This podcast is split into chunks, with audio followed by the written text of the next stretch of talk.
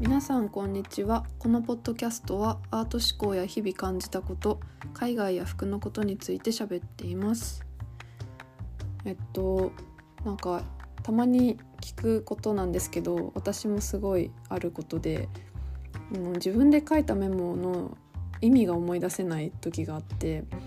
でなんか最近書いたやつでなんか飲み物もダイレクトに入るって書いてあって全然意味が分かんなくて何のことを書いてるのかも分かんないしどういうつもりで書いたっていうのも全然思い出せなくて多分絶対これは思い出せないと思うから諦めたんですけどなんかの表紙にそれを思いついた場所に行ったりしたら思い出すかもしれないけど多分もう思い出さないと思います。今日お話ししたいのは、えっと、最近ハマってる数秘のことなんですけどなんか数秘ってあの占いの一種みたいな感じで数秘術って言われてたりするものだと思うんですけど一般的に。であのそれに最近すごく救われたんですよ。なんかあのあのふとしたたまたま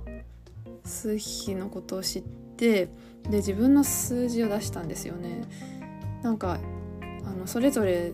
誕生日を計算すると数字が出てくるんですけど私の数字は11で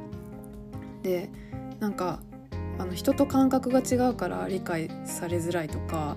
感受性が強すぎて生きにくいとかなんか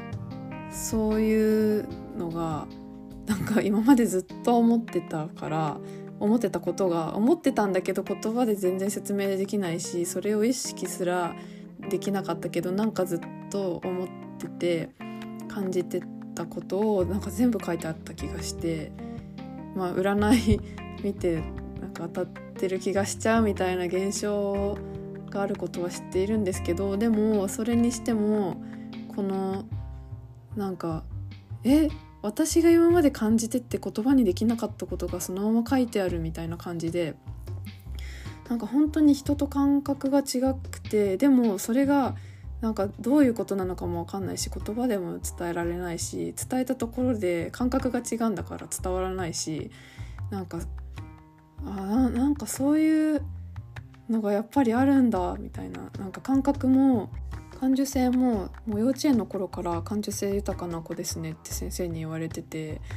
で本当になんかその全部受け取ってしまう感じとかもあってこれだったのかみたいな感動をしました。でなんかあの数秘術は過去数現在数未来数みたいな3つの数字もあってであの今話したのは現在数の話なんですけどなんか過去数だとまた意味が違うテーマがあったりとかで未来数が私があの私の未来数はなんか調べたら、まあ、ネット情報なんですけどあのなんか自分の人生をのあの主導権を握ることがテーマみたいな風に書いてあってでなんかまさにそうだなと思ってなんかそういう自信がなくなったり自分のありのままを認められなかったりとかなんかそういう出来事が起きてしまうからなんかそういう自分のその人生の主導権を握ることがテーマみたいな。なんかいつも状況とか感情とかに振り回されてなんか自分が行きたい導きたい方に行けてないみたいな なんかそういう感じがすごいしてたからうんなんか当たってるとか思ってでも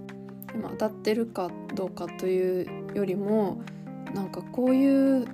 うん自分が全然分かんないで苦しんでたことのうんなんかこう言ってくれるものってないからそれがたまたまその数秘術だったけど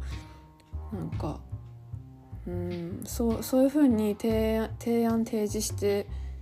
くれる存在でそれで自分が理解できて納得できるっていうことが意味があると思うんですよね。でこれちょっと似てるなと思ったのがなんかうん世の中的にはダメでもなんかたった一人があのいいって言ってくれたらもうそれだけでいいみたいなことってありませんか？なんかたった一人が大丈夫だよとか言ってくれたらなんかそれだけで救われたりとか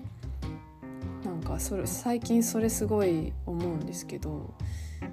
なんかその例えばもう世界中的に回しても一人が味方してくれたらそれでいいみたいななんかことってあるじゃないですか。なんかそういう役割もあるかなと思って。うん。だからなんかすごい今めっちゃマイブームなんですけど。でなんか数字の世界も面白くてハマり中です。あの私先生術も結構興味があってよく動画とか見てるんですけどなんかそのなんだろう見るのが楽しくてあの動画だけじゃなくてなんかその日々の運勢みたいなのとかも見ててでもなんかすなんだろうずっとあ当たってる当たってるとか思ってずっと追ってったら追ってってなんか当たってるか当たってないかみたいな感じでいつも見てたらその当たってるかみたいなのにとらわれて当たらなくなってきたんですよね。まあ、とらわれると当たらない当たら当たる当たるないの世界とも言い切れないなと私は思うんですけど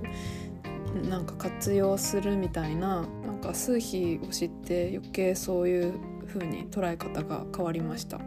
皆さんももし気になる人いたら見てみてください。自分の数字をチェックしてみてください。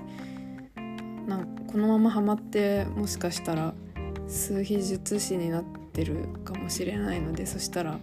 鑑定させてください。是非今時代的にも自分を知るとか自己需要って結構大事になってきてるような気もするので全然自分が想像してなかった視点とか方面からの言葉とか見てみたら面白いかもしれないですね。じゃあ今日はこの辺でまたお会いしましょう。バイバーイ。